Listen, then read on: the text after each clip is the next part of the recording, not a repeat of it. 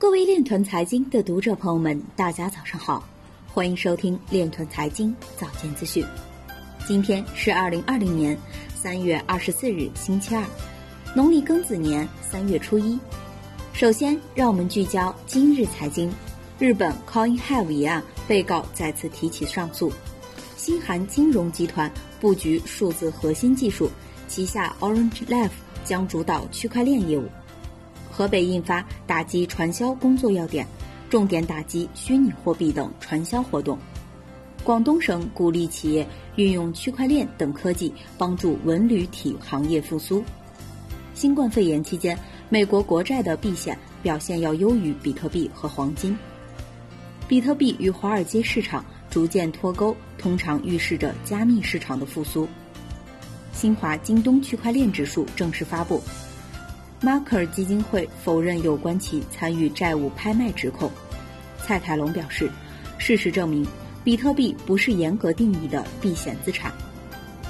刘昌用表示，应回归密码共识本来面目，用非对称密码和分布式共识构建数字经济。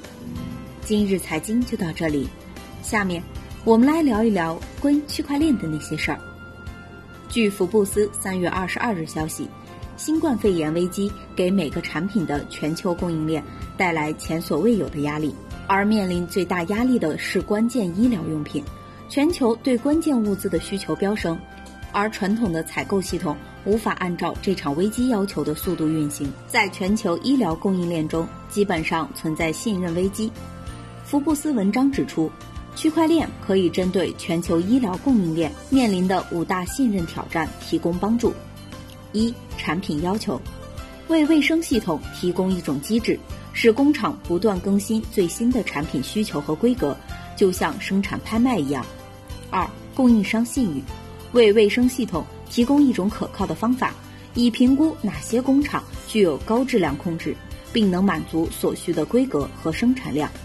三、金融支付，作为一种贸易融资机制，确保向工厂支付由区块链提供支持的预付款。然后在预先商定的生产里程碑和供应进入供应链的下一步时，作为营运资本发放。四、海关认证，基于区块链的海关认证已经被用于监管从野生动物贸易到药品的许多产品出口，并可以在这里应用。五、运输跟踪，需要在全球范围内安全的跟踪供应，以确保供应链的透明度。这可以通过基于区块链的来源跟踪实现。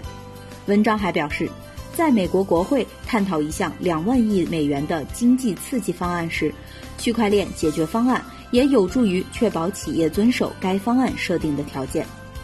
以上就是今天链臀财经早间资讯的全部内容，感谢您的关注与支持，祝您生活愉快，我们明天再见。